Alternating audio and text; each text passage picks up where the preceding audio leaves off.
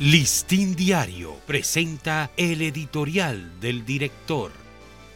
¿Qué tal amigos del Listín Diario? Este es nuestro editorial de hoy, jueves 17 de agosto, los 21 años de Senasa.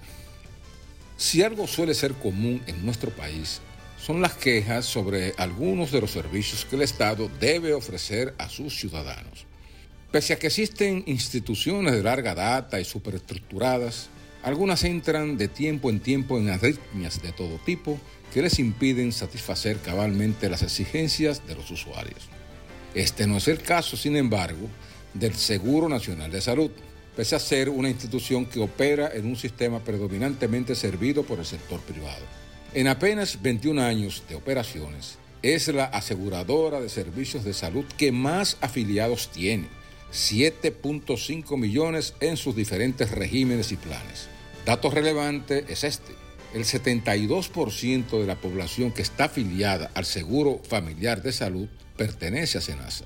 Esto se comprueba en el hecho de que viene liderando en los últimos meses la primera posición de mercado con un 33.47% en el régimen contributivo.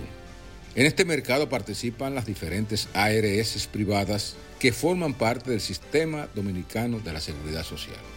Administrar los riesgos de salud de su población afiliada, especialmente la de mayores carencias económicas, como es la perteneciente al régimen subsidiado, exige competencia y eficiencia. De lo contrario, sería un fiasco más. En términos cuantitativos, SENASA cuenta con una red de más de 9.000 prestadores de servicios y una cartera de 94.055 ciudadanos que poseen el plan de pensionados y jubilados.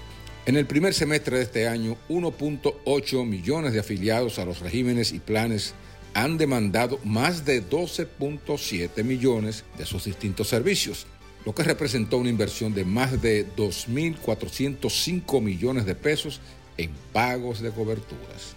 Una de las razones de este éxito es que Senasa ha sabido innovar y mantenerse en continuos cambios que impactan el universo de afiliados y la calidad de las atenciones recibidas. Si el gobierno apostara a la excelencia y la calidad en los servicios de salud y otra naturaleza que presta a la población, como lo ha hecho a través de la única ARS pública que participa en el sistema, se economizarían muchas quejas. Este ha sido nuestro editorial. Listín Diario presentó el editorial del director.